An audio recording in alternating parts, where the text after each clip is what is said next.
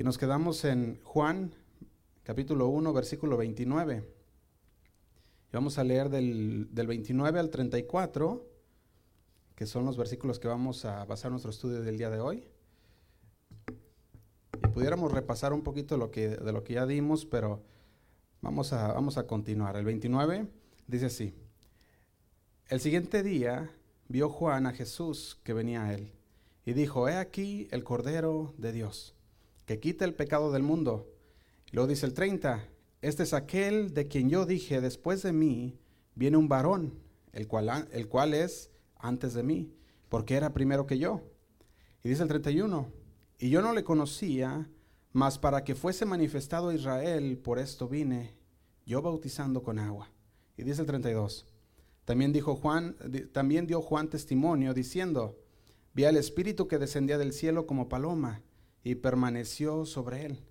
Y yo no le conocía, pero el que me, el que me envió a bautizar con agua, aquel me dijo, sobre, sobre quien veas descender el Espíritu que permanece sobre él, ese es el que bautiza con el Espíritu Santo.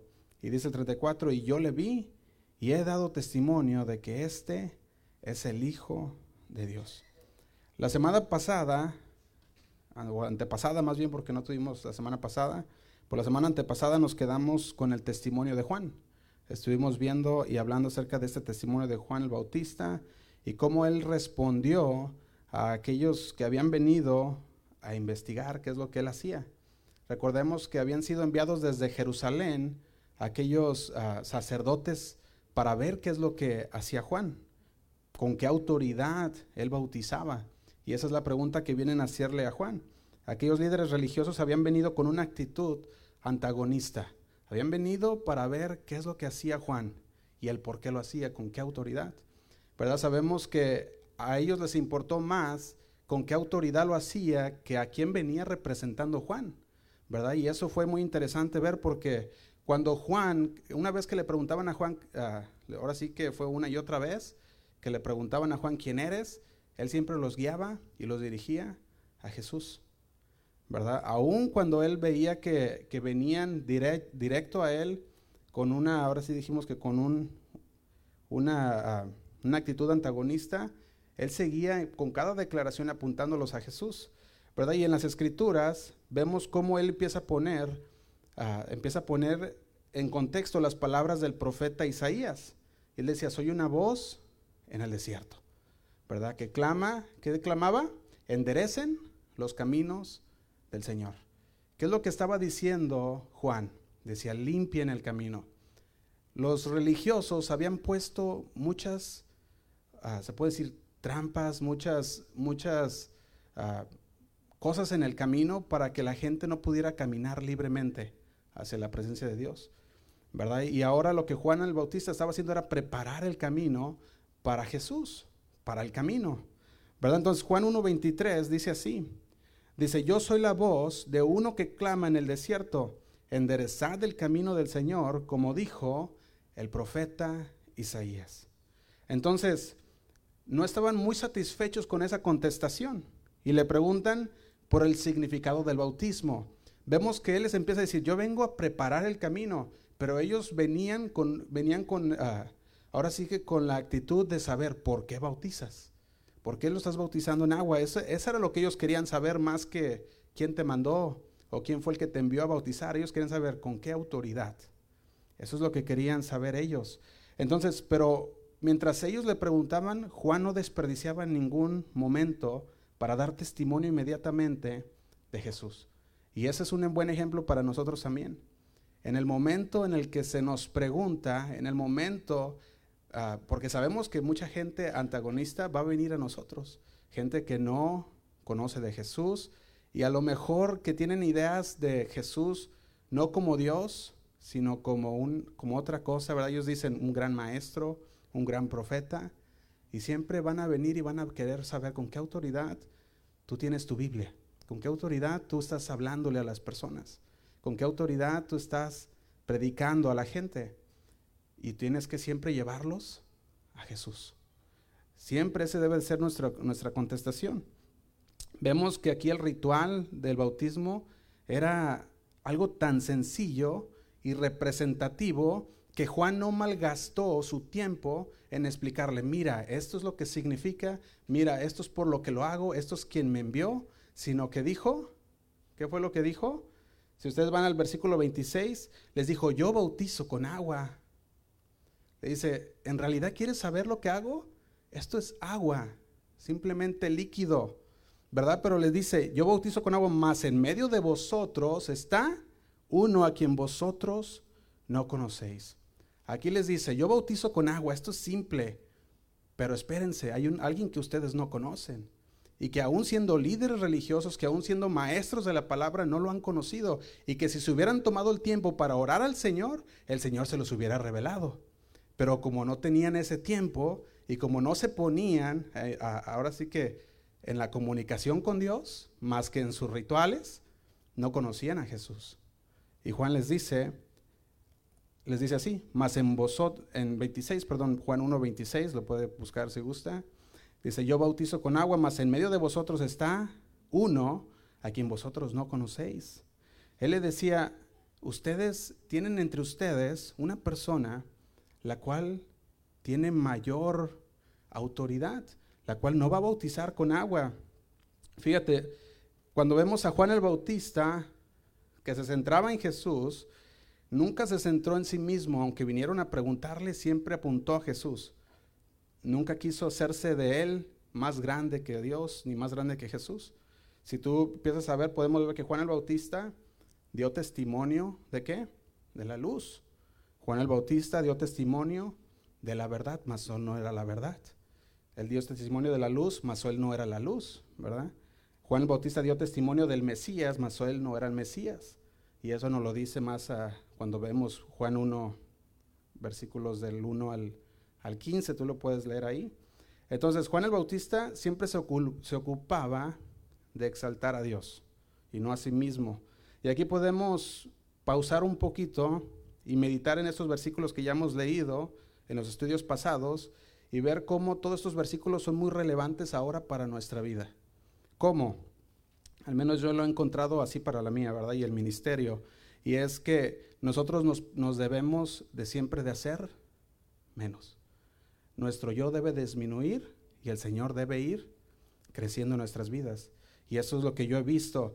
Fíjate, tener esto, todo esto que estamos hablando tiene que ver con la manera en que los cristianos, pastores, evangelistas, predicadores, ya sea de televisión, de radio, muchos cristianos, o a lo mejor hasta cantantes, ¿verdad? Como le podemos poner, porque ya no, ni, ni ahora sí que ni muchos ni cristianos son, ¿verdad? Pero como cantan cosas bonitas, pues les dicen cantantes cristianos, ¿verdad? Nosotros debemos de ver esto.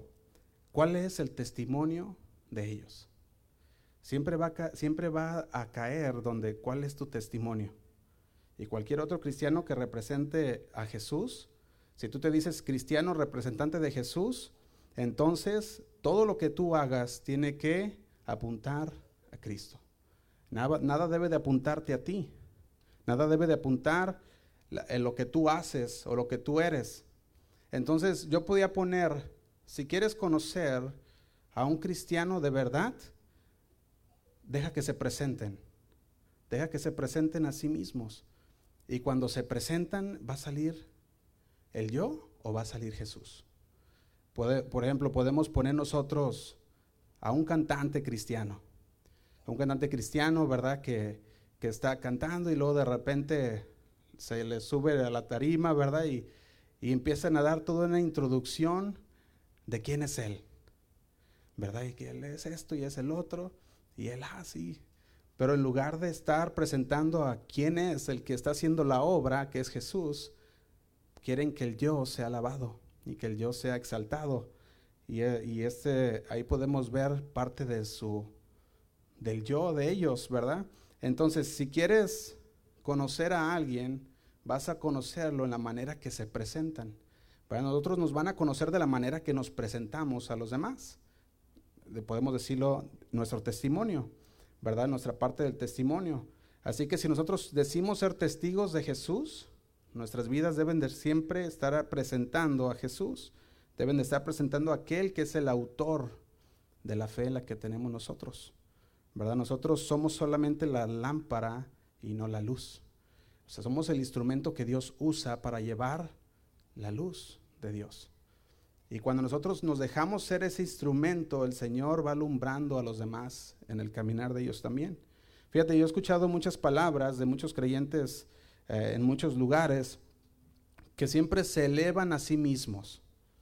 Se elevan a sí mismos y en lugar de que sea Cristo el que va, uh, que va engrandeciéndose en sus vidas, parece que el yo es el que se va engrandeciendo y Cristo va bajando. Lo van haciendo menos. Algunos totalmente lo hacen a un lado y piensan ser más buenos que Dios o piensan ser mejores que Jesús y completamente lo hacen a un lado. Y esto pasa muchas veces, ¿verdad? Y, hacen a un lado al Señor y se puede ver en su testimonio en la persona. A lo mejor no por lo que dicen, pero con lo que hacen se puede ver. ¿Y esto qué va a hacer? Va, va, va a terminar en que los demás vituperen el nombre del Señor. Si tú vas a Romanos 2, versículo 17, podemos ver cómo el apóstol Pablo, en esta carta a los romanos, nos indica cómo algunos avergüenzan a Dios y hacen que los demás hablen mal de Dios. Fíjate, Romanos 12, 17. Se los voy a leer en la traducción lenguaje actual, o puede seguir si gusta, porque esa traducción uh, es parafraseada y me gustaría leerlo de esta manera. Dice el versículo 17 de Romanos 2. Dice así. ¿Alguno de ustedes dice con orgullo que son judíos? ¿Se sienten muy seguros porque tienen la ley de Moisés y están orgullosos de su Dios? Y dice el 18. ¿Creen saber lo que Dios quiere? Y cuando estudian la Biblia aprenden a conocer que, que es lo mejor. Y dice el 19. Si se sienten muy seguros al decirles a los pecadores lo que deben de hacer para ser salvos. Y dice el 20, y como tienen la Biblia en la mano, se creen maestros de los ignorantes y de los inexpertos, dueños de la verdad y del conocimiento. Y dice el 21, pero ¿cómo, dice, pero ¿cómo pueden enseñar a otros si ustedes mismos no aprenden primero? Fíjate la manera en que lo dice, dice ahí también.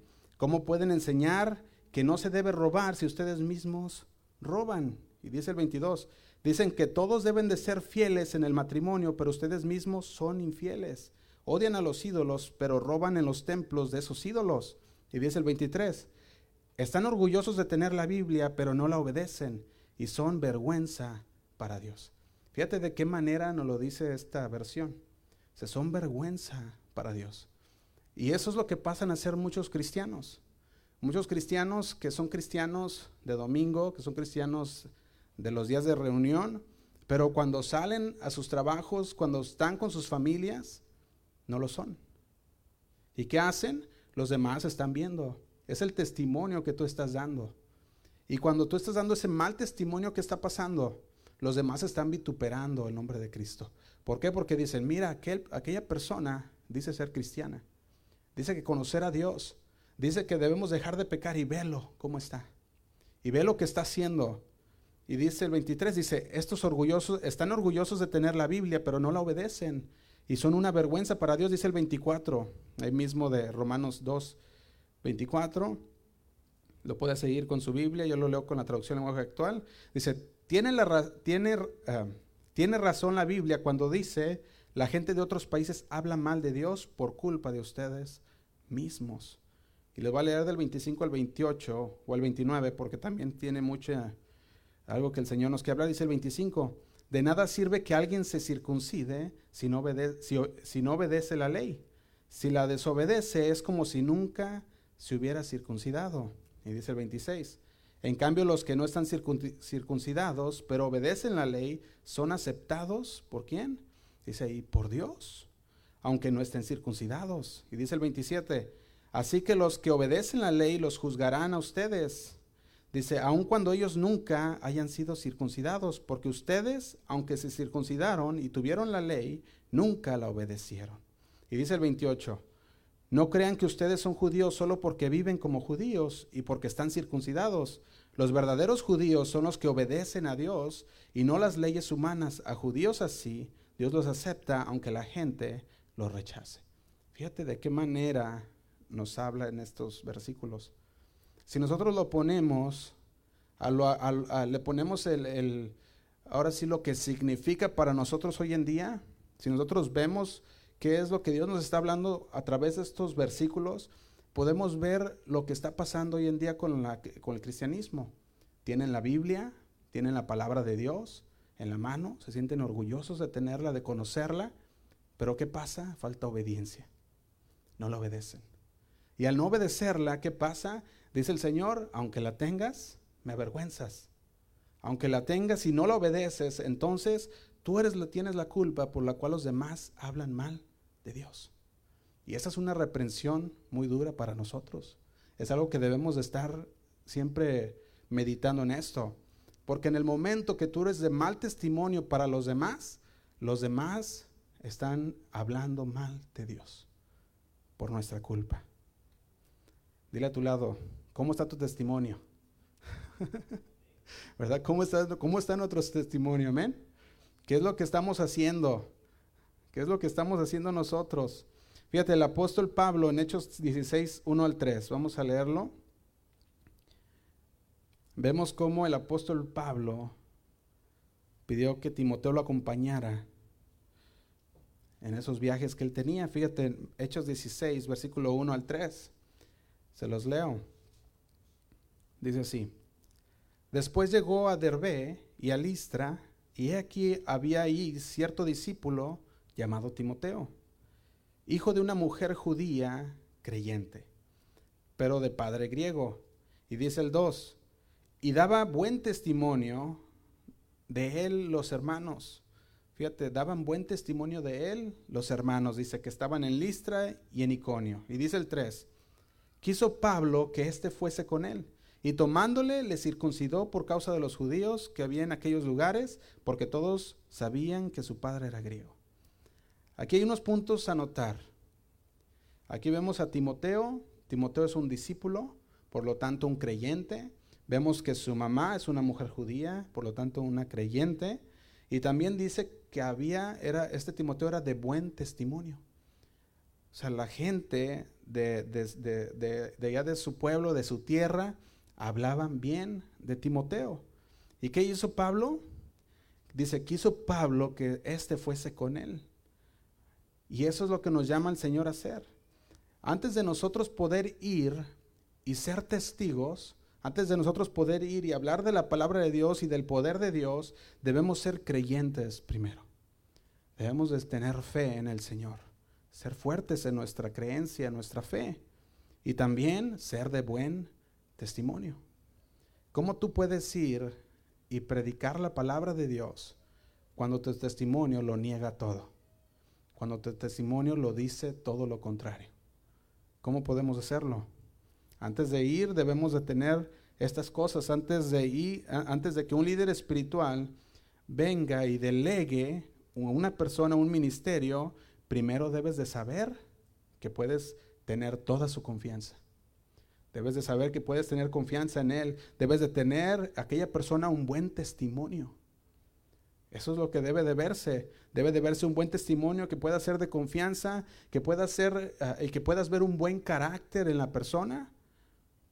Porque cuántas veces no hemos visto una persona que es puesta en un ministerio y su carácter, ahora sí que malo. Malo el carácter. Yo lo he visto muchas veces. Que muchas personas caen en un ministerio y tienen un carácter feo que no se pueden, ahora sí que no tienen un carácter bueno con las demás personas. ¿Y qué pasa cuando todo esto vemos que, que entonces, ¿qué pasó? ¿Por qué lo pusieron en ese, en ese lugar, en ese ministerio? ¿Verdad? Un líder espiritual tiene que tener toda esa confianza, tiene que saber que la persona tiene un buen testimonio y que esa persona tiene un buen carácter, ¿verdad? Que tiene, hablando de carácter, estamos hablando de dominio propio, eso es lo que estamos hablando. Recordemos la instrucción a Timoteo en segunda de Timoteo 1.7. Dice así, porque no nos ha dado Dios espíritu de qué? De cobardía. Sino de qué? De poder, de amor y de dominio propio. Y eso fue una palabra que Pablo le da a Timoteo, le dice, recuérdalo. Y esa es la palabra que nosotros debemos, eso es lo que nosotros debemos de ver también en el ministro, en aquel que es llamado por Dios. Tiene que ser una persona que tiene buen testimonio, una persona de confianza y una persona que tiene buen carácter, que tiene dominio propio. ¿Qué pasa cuando hay alguna, ahora sí que un, un raspón, ¿verdad?, entre los hermanos. Si no tiene dominio propio, pues ahora sí se deshizo ahí toda la cosa, ¿verdad? Ya se, se hizo ahí bolas y se dijeron de cosas y a rato ya surgió algo ahí, una pelea, una división, y eso pasa. ¿Por qué? Porque no había las características de una persona de Dios. Muchas veces se ve esto y pobrecitas personas cuando son parte de una persona que es así. Fíjate, en el versículo 29 vemos que Jesús es presentado por Juan el Bautista por primera vez como el Cordero de Dios. Juan 1.29, que es donde empezamos nuestro estudio, vemos que esto pasó justo después de que hubo esa confrontación de Juan el Bautista con las autoridades de Jerusalén, ¿verdad? Juan el Bautista testificó ahora, o testifica más bien, sobre la deidad y sobre la identidad de Jesús. Juan 1.29 dice así, el siguiente día, recordemos esto fue de la confrontación, el siguiente día vio Juan a Jesús que venía a él y dijo, he aquí el Cordero de Dios que quita, ¿qué quita? El pecado del mundo. Fíjate, los versículos del 29 al 34 contienen la presentación de la persona de Jesús. Y vamos a ver cómo estos aspectos van a destacar en los títulos con los que es presentado Jesús. El primero es el Cordero de Dios. Esto refleja el carácter sacrificial de la misión de Cristo. Y eso es lo que vamos a ver. Por ejemplo, vemos que el sacrificio de un cordero como sustituto o como expiación por el pecado se encuentra con frecuencia en el Antiguo Testamento. Desde que vas a, a Abraham en Génesis 22, si tú vas a Génesis 22, comenzando desde Abraham, vemos que ya el sacrificio estaba ahí. Vamos a leerlo poquito. Abraham con su hijo Isaac, Génesis 22, versículo 7, dice así. Entonces habló Isaac a Abraham su padre y dijo, Padre mío, y él respondió, heme aquí, mi hijo. Y él dijo, he aquí el fuego y la leña, mas ¿dónde está el cordero para el holocausto? ¿Te imaginas? Tu hijo preguntándote a ti, Estamos hablando Génesis 22, 7 y, y versículo 8. ¿Sabía Isaac que iba a ser sacrificado? Pues sabemos que Abraham lo sabía, porque Dios se lo había pedido. Le había pedido a su único hijo. Le dijo, quiero que me entregues a Isaac en sacrificio. Y Abraham no se lo había negado.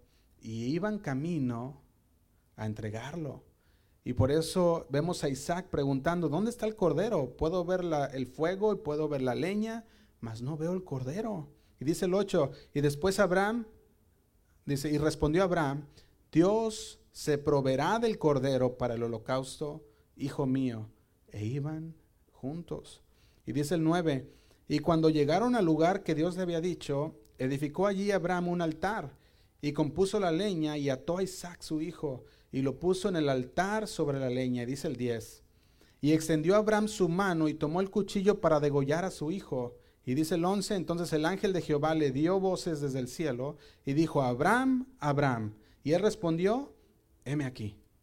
Y dice el versículo 12, y dijo, no extiendas tu mano sobre el muchacho, ni le hagas nada porque ya conozco que temes a Dios, por cuanto no me rehusaste tu hijo, tu único. Y dice el 13, entonces alzó Abraham sus ojos y miró, y aquí a sus espaldas un carnero trabado con un zarzal por sus cuernos. Y dice, y fue Abraham y tomó el carnero y lo ofreció en holocausto en el lugar de su hijo. Y dice el 14, y llamó a Abraham el nombre de aquel lugar Jehová proveerá.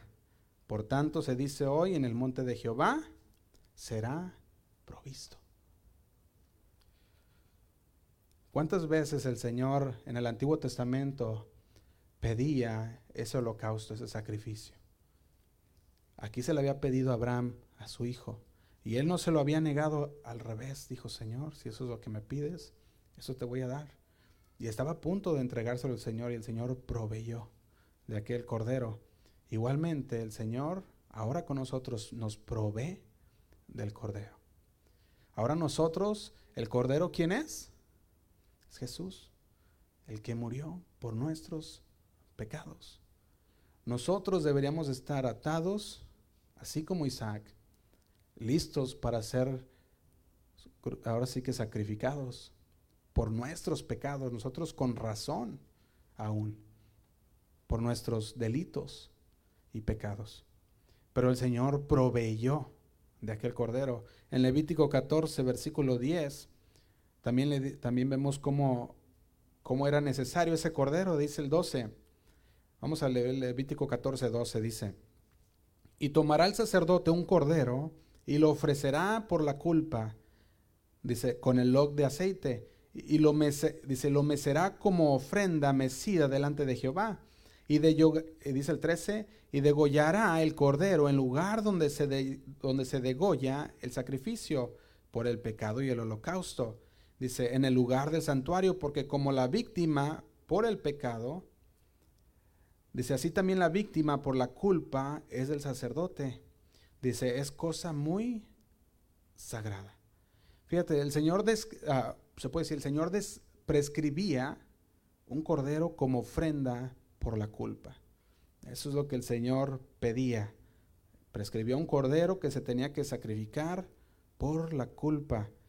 Pero también podemos ver que ese es el tipo de cordero que se, sacrificia, que se sacrificaba como ofrenda por nuestra culpa.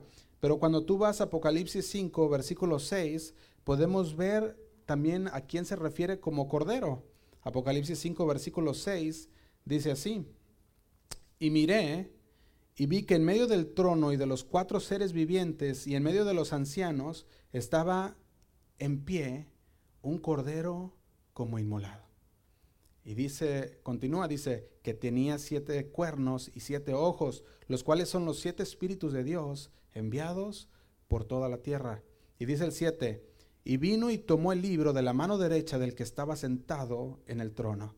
Y dice el 8, y cuando hubo tomado el libro, los cuatro seres vivientes y los veinticuatro ancianos se postraron delante del Cordero. Todos tenían arpas y copas de oro y llenas de incienso, que son las oraciones de los santos. Y dice el 9, y cantaban un cántico nuevo diciendo, digno eres de tomar el libro y de abrir sus sellos, porque tú fuiste inmolado y con tu sangre nos has redimido para Dios. Aquí vemos cómo Jesús, el Cordero de Dios, fue inmolado. Dice de todo linaje y lengua y pueblo y nación, que decían a gran voz, el Cordero que fue inmolado es digno de tomar el poder, la riqueza, dice el versículo 12, la sabiduría, la fortaleza, la honra, la gloria y la alabanza. Y dice el 13, y a todo lo creado que está en el cielo y sobre la tierra y debajo de la tierra y en el mar y a todas las cosas que en ellos hay, oí decir, oí decir, el que está sentado en el trono y al cordero, sea la alabanza, la honra, la gloria y el poder por los siglos de los siglos. Aunque aquí el título de cordero se emplea ya en forma triunfal, podemos ver que cuando Juan los estaba hablando, Juan estaba apuntando a quien sería el Cordero. Y yo lo puedo ver y digo, qué tremenda oportunidad se le dio a Juan el Bautista. ¿A poco no? Ahora, si nos vamos, regresamos a Juan 1.21, Juan 1.29, uh, perdón, dice así. Estamos en Juan 1.29. Dice, he aquí el Cordero de Dios que quita el pecado del mundo. El cordero, fíjate cómo dice, el cordero de quién? De Dios.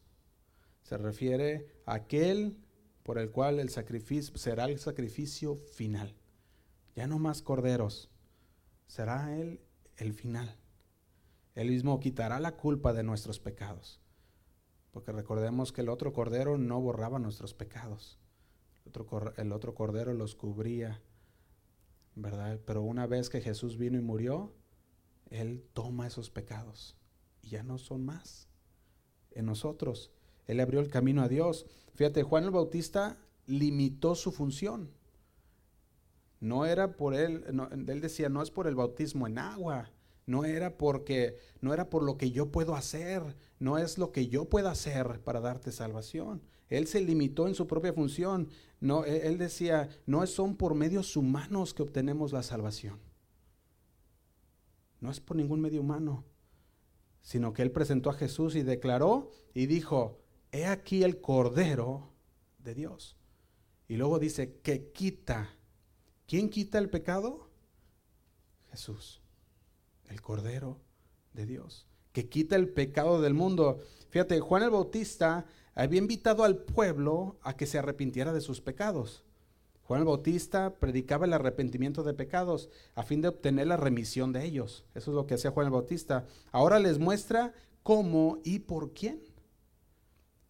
Fíjate qué importante el mensaje que traía Juan el Bautista. El perdón de los pecados había llegado por el Cordero que ya estaba presente. Y este es el fundamento de nuestra esperanza en Jesús y solo en Él hay perdón para todo pecador arrepentido. Solo en Él. Y mediante su muerte en la cruz del Calvario, Jesús quita el pecado de encima de todo aquel que se somete por fe a la gracia del perdón y a la acción poderosa del Espíritu Santo, por su sacrificio. Amén. Cuando él dice que quita, habla de una acción continua, está hablando en, eh, ahora sí que en presente. Él está diciendo, él quita, no quitó, no quitará, él quita presente. Nos sigue quitando y continúa quitando siempre esa condición de pecado que tenemos. Ahora la palabra el pecado no solo indica rebeliones personales, ¿verdad? Sino también está hablando del fallo o la falla de la humanidad. Sabemos que desde Adán y Eva, el hombre, cuando, cuando Adán y Eva pecaron, ¿qué pasó? El hombre cayó en esa muerte. El hombre cayó en esa maldición. Y desde Adán y Eva, el hombre tiene que morir. Porque esa es la paga del pecado. Y ese es el pecado que también el Señor dice aquí. Es el pecado que dice que también Él vino para perdonar el pecado original y el pecado que mora y que quiere salir una vez y otra de nosotros. En 2 de Corintios 5:21 vemos al apóstol Pablo diciendo esto. Dice, al que no conoció pecado, por nosotros lo hizo pecado para que nosotros fuésemos hechos justicia de Dios en Él. Al que no conoció pecado por nosotros. Eso es lo que nos, eso es lo que, ¿quién, ¿quién es el que se hizo pecado? Jesús. Por nosotros lo hizo pecado. Fue molido, dice también en Isaías. En segunda de Timoteo 2, 4, 6, dice así. Primera, primera, perdón. Primera de Timoteo 2, 4 al 6, dice, el que quiere que todos los hombres sean salvos y vengan al conocimiento de la verdad. Y dice el 5, porque hay un solo Dios y un solo mediador entre Dios y los hombres, Jesucristo, hombre. Y dice el 6, al cual se dio a sí mismo en rescate por todos, de lo cual se dio testimonio a su debido tiempo. Estamos hablando de 1 Timoteo 2, 4 y 6. También 1 de Juan 2, 2 lo leemos, dice así. Primera de Juan 2.2. Dice, y Él es la propiciación por nuestros pecados, y no solamente por los nuestros, sino que, ¿por cuáles? Dice, sino también por los de todo el mundo. O sea que todos esos textos y muchos más nos presentan claramente la verdad bíblica de que Jesucristo murió por todos nosotros. Murió por todos nosotros, aunque no todos se salvan. Lo sabemos, sino que solo los que cumplen, solamente aquellos que cumplen la condición de creer. Juan 3:15 dice así, para que todo aquel que en él cree, para que todo aquel que en él cree, esa es la condición. Dice, no se pierda, mas tenga vida eterna. Y dice el 16, porque de tal manera amó Dios al mundo que ha dado a su único o su hijo unigénito para que todo aquel que en él cree no se pierda, mas tenga vida eterna. Así que nuestro requisito es creer. Isaías 53, 5 dice así, mas él, hablando del Cordero de Jesús, mas él herido fue por nuestras rebeliones. Él herido fue por nuestras rebeliones. Y luego dice, se va más allá y dice, molido. Molido por nuestros pecados. El castigo de nuestra paz fue sobre él. Y por su llaga fuimos nosotros curados. Y dice el 6, todos nosotros nos descarriábamos como ovejas, cada cual se apartó por su camino, mas Jehová cargó en él el pecado de todos nosotros. Y dice el 7, angustiado él y afligido, no abrió su boca. Dice, como cordero fue llevado al matadero y como oveja delante de sus trasquiladores, enmudeció y no abrió su boca. Dios se olvida de nuestros pecados. Y Dios fue molido por nuestros pecados. Fue herido por nuestras rebeliones. ¿Y qué más dice ahí? El castigo de nuestra paz fue sobre él. ¿Te imaginas? ¿Tú crees que Dios puede perdonar tus pecados? Pues claro. Con todo esto que podemos leer, podemos afirmar que el Señor lo hizo por nosotros. Lo hizo por mí, lo hizo por ti. Juan 1.29. Continuamos, dice, he aquí el Cordero de Dios que quita el pecado del mundo. Sabemos que cuando en el original vemos el versículo 29, la manera en que lo dice, lo dice de esta manera, mira el Cordero de Dios. Esa es la forma en que lo dice el original en este versículo. Entonces la pregunta para nosotros sería, ¿nos percatamos de la tremenda importancia y urgencia que para cada uno de nosotros tiene ese, mira, el Cordero de Dios? Nos percatamos de esa importancia, porque es una importancia grande cuando, cuando está diciendo Juan, mira el Cordero de Dios. Mira aquel que será molido por tus pecados. Míralo a Él. Y cuando nosotros volteamos y miramos la cruz, cuando nosotros volteamos y miramos a Jesús, eso nos debería de llenar de amor hacia Él, por lo que Él hizo. El versículo 30, de, seguimos adelante, Juan 1.30 dice, este es aquel de quien yo dije, después de mí viene un varón, el cual es antes de mí porque yo era, porque era primero que yo. Y dice el 31, y yo no le conocía, mas para que fuese manifestado Israel, por esto vine yo bautizando con agua. Fíjate, este es el honor que le ocupó a Juan el Bautista. Este fue lo que Juan el Bautista ah, tuvo ese honor de hacer. Él tuvo el honor de apuntar. Juan vio llegar a Jesús y, y señalar con su dedo, con su mano, decir, mírenlo, el Cordero de Dios. El objetivo del ministerio de Juan el Bautista, vemos que era preparar el camino. ¿Para qué? Para que fuese manifestado el Cordero, para que fuese manifestado ese Cordero a todo Israel. Y por eso dice Juan Bautista, yo vine bautizando con agua. Y él bautizó de agua. El, bautizo que hacía Juan el bautismo de agua, que él administraba, y este era para quitar la impureza. Sabíamos que lo que él venía a hacer era prepararlos para el camino. Ellos estaban arrepentidos y por ese arrepentimiento que había en ellos, hacían ese bautismo en agua. ¿Lo hacían para qué? Para prepararse para aquel que perdonaría sus pecados. Era una señal de arrepentimiento. ¿Recuerdan cuando los judíos y también los escribas y los fariseos vinieron a quererse bautizar?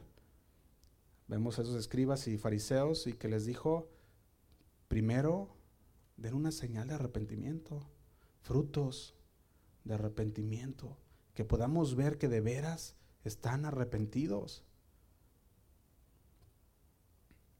Fíjate, el fundamento sobre el cual Juan se apoyaba era su testimonio. Él vino y dijo, yo vengo a dar testimonio de él. No vengo, a, no vengo a hablar de quién soy yo. No vengo a hablar de qué es lo que... No vengo a hablar de mí. Vengo a hablar y dar testimonio de Él. Y dice, yo fui enviado por Dios. Fui enviado a bautizar. Tenía la garantía celestial porque Dios lo mandó. Cuando el llamamiento de un ministro del Señor es claro, sus actividades van a marchar seguras. Aun cuando no siempre lleven éxito, pero van a estar seguros. ¿Por qué? Porque ¿quién los mandó? El Señor. Amén.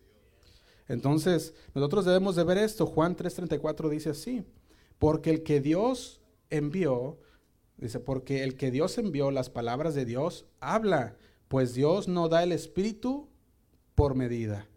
Fíjate lo que le decía aquí. Dios le ha dado todo el poder de su espíritu. Eso es lo que le decía. Dios le ha dado el poder de todo el poder de su espíritu a Jesús. A nosotros es diferente. Efesios 4:7 dice así. Dice, pero a cada uno de nosotros fue dada la gracia conforme a la medida del don de Cristo fue distribuido de la gracia y por lo tanto la distribución de los dones de gracia están en las propias manos de Cristo. Y el Señor nos reparte conforme Él vea necesario, conforme Él quiere. Como Cristo es la cabeza de la iglesia, Él posee la plenitud del Espíritu y de los dones. Y los creyentes tienen diversos dones, según el servicio que tengan que ejercitar en el cuerpo de Cristo. Primera de Corintios 12, 29 lo dice así. Primera de Corintios 12, 29 dice, ¿son todos apóstoles? ¿Son todos profetas? ¿Son todos maestros? ¿Hacen todos milagros? Estas preguntas tienen una, se dice una, ah, una conectación, se dice, no me acuerdo si se dice de esa manera, que está haciendo la respuesta obvia. Y dice el 30, ¿tienen todos los dones de sanidad? ¿Hablan todos lenguas? ¿Interpretan todos? Fíjate, nosotros debemos dejar que el Espíritu de Dios sea el que nos dirija siempre. Sin embargo, muchas veces la, carne es la que quiere ayudar, ¿verdad? La carne quiere salir y queremos que, que la carne quiere liderar nuestro, nuestro cuerpo.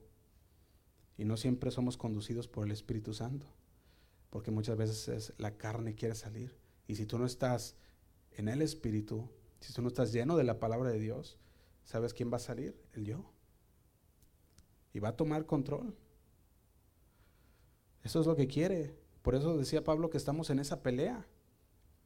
O sea, lo que quiero hacer no lo hago. ¿Por qué? Porque el yo quiere siempre salir. Pero si nosotros estamos en el Espíritu, y andamos en el Espíritu, entonces podemos vencer y no se enseñorea más de nosotros. Tomamos el control. Eso es lo que el Señor nos habla. Eso es lo que el Señor quiere de nosotros. Quiere que nos santifiquemos cada día más y más. Que seamos obedientes. Jesús estuvo en obediencia perfecta y constante. Juan 4:34 también dice así. Dice, Jesús le dijo, mi comida es que haga la voluntad del que me envió y que acabe su obra. Juan 9:30 también lo dijo así. Juan 9:30 dice, respondió el hombre y les dijo, pues esto es lo maravilloso que vosotros no sepáis de dónde sea, y a mí me abrió los ojos. ¿Se acuerdan aquel hombre ciego que el Señor le abrió los ojos? ¿Y qué decían los, qué, decían los fariseos? ¿Quién es este que te abrió los ojos? A ver, dinos, ¿quién es aquel que, hizo este milagro? Y él dice, no, pues si ustedes no saben que son los religiosos y los maestros, yo lo único que sé, dice él eh, en el 30, es que a mí me abrió los ojos. Y como estos hay muchos versículos, Juan 10:36, Juan 17:19, Romanos 12.1, Hebreos 9.14, Hebreos 10.6, muchos versículos que nos pueden hablar de cómo la obediencia de Jesús fue constante en obediencia al Señor. Juan anunció que Jesús impartiría el Espíritu Santo a sus hijos, a sus seguidores. Bautizar con el Espíritu Santo es lo que menciona Juan. Eso es lo que haría Jesús a nosotros. Significa que el bautismo en agua era de arrepentimiento y la confesión de pecado, pero el Señor decía él, hay uno que está entre nosotros, Él los bautizará con el Espíritu Santo. Y Gálatas 3, versículo 2 dice así, esto solo quiero saber de vosotros. ¿Recibiste el Espíritu por las obras de la ley o por el oír con fe? Dice el 3. Tan necios sois, habiendo comenzado por el Espíritu, ahora vais a acabar. ¿Qué dice? ¿Por la carne? Recordemos que la carne quiere, quiere salir. La carne quiere tomar el control. Y la carne quiere hacer cosas que parecen que son de Dios, pero son religiosidad. Y dice el 4, ¿tantas cosas habéis padecido en vano? Si es, si es que realmente fue en vano, dice el 5, aquel pues que os suministra el Espíritu y hace maravillas entre vosotros, ¿lo hace por las obras de la ley o por, el, o por el oír? Con fe. Les hace una pregunta y dice el 6, así Abraham creyó a Dios y le fue contado por justicia, dice el 7, sabed por tanto que los que son de fe, estos son hijos de Abraham. Fíjate, la solamente confesión de Juan el Bautista que había visto ah, el descenso del Espíritu Santo sobre Jesús, esto decía que Él era el Hijo de Dios. Es el punto, podemos llamarlo, culminante de su testimonio, siendo yo vi al Espíritu descender sobre Él. ¿Y qué se le había dicho? Dice, el que me mandó a bautizar, me dijo que aquel en el que yo viera descender el Espíritu Santo, Él era. Y Él es. Dice Juan 1.34, terminamos con este versículo para terminar este estudio. Dice así, dice el 34, que dice, dice, y yo le vi y he dado testimonio de que este es el Hijo de Dios. Fíjate, esta es la declaración de Juan. Dice, él, esta es la razón él es la razón por la que yo fui enviado a bautizar. Y ya llegó. Eso le decía. Y Jesús fue la misma razón por la cual también los discípulos dejaron de seguir a Juan y se fueron a seguir a Jesús. Y bueno, vamos a parar aquí para no entrar en el siguiente, porque si entramos en los siguientes versículos, vamos a entrar en lo que ya habla de los primeros discípulos y cuando vamos a hablar de los primeros discípulos, vamos a ver cómo el Señor va y va escogiendo a esos, esos discípulos que van, a, que van a ser parte de su ministerio, los cuales van a estar dentro de ese grupo en el cual el Señor va a usar y va a enseñar y va a entrenar para poderlos dejar y que ellos sean también los que esparzan la palabra de Dios. Pero vamos a dejarle aquí en el 34, amén. Vamos a hacer una oración al Señor. Señor, te damos gracias por tu palabra, Señor. Porque estos estudios, Señor, nos ayudan a conocerte cada día más y más. Nos ayudan, Señor, a mantenernos firmes en tu palabra. Nos ayudan, Señor, a, que podamos quitar todo obstáculo, Señor, que hay en nuestros pensamientos, que hay en nuestra cabeza, Señor, de todo aquello que no te agrada. Nos ayuda, Señor, a aclararlo todo, Padre. Aún aquellas palabras, Señor, que leíamos y nos eran ocultas, Señor, o nos eran, nos eran como neblina, Señor, tú lo aclaras, Señor.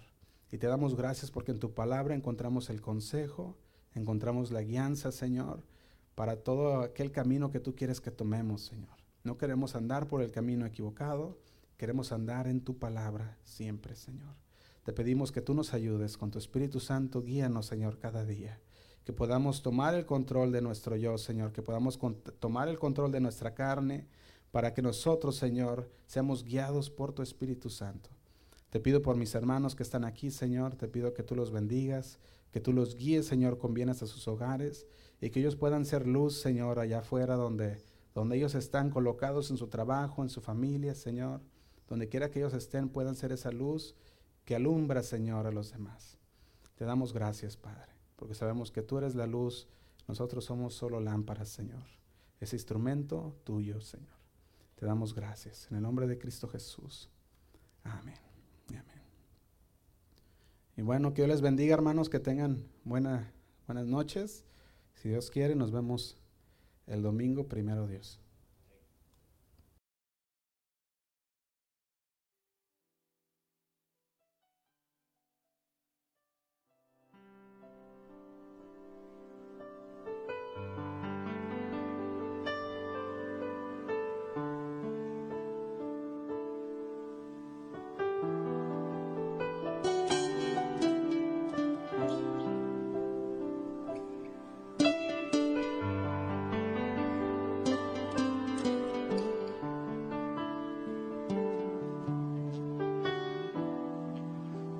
Tus alas aprendí a encontrar mi fortaleza.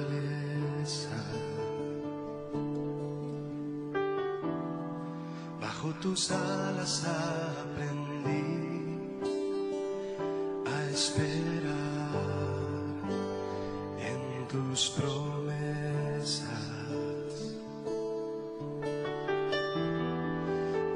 tus alas encontré